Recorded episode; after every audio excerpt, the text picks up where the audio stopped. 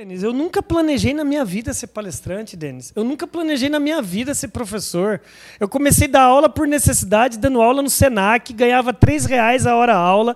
Pô, eu pagava para trabalhar, se você for ver. Por quê? Porque eu não conseguia me recolocar depois que eu saí das empresas. E aí eu comecei a receber um feedback do coordenador lá, pô, os alunos gostaram do seu jeitão, você é meio doido, você fala mais que a boca. E começou a aparecer é, é, mais aula, mais aula, até que um dia um cara me chamou para dar palestra.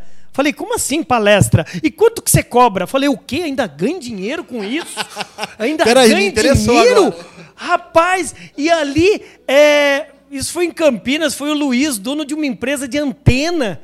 Pô, antena, em cima de telhado. E aí eu dei lá é, uma palestra para seis funcionários dele e ele. Cara, começou tudo ali. E aí eu fui fazer, lógico, me especializar, fiz N cursos, fiz MBA, mestrado, doutorado, PhD. Ou seja, é, se eu estou no ramo do conhecimento, eu tenho que ter conhecimento. Cara, Agora, cuidado também. Você que está nos ouvindo e quer ser palestrante, ser consultor, coach, cuidado.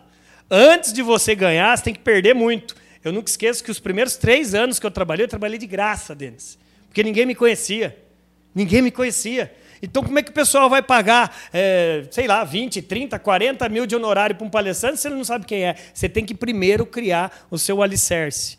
Depois o mundo faz o resto. Mas você tem que acreditar na sua essência, na sua bandeira pergunta muito isso. Ah, você acha que a área de palestrantes é uma boa carreira? É uma excelente, uma carreira linda. Só que é uma carreira. Carreira. Você vai plantar. Ou Falou seja, tudo. vai amanhã, começa hoje para ficar rico amanhã, sai fora, esquece, não existe.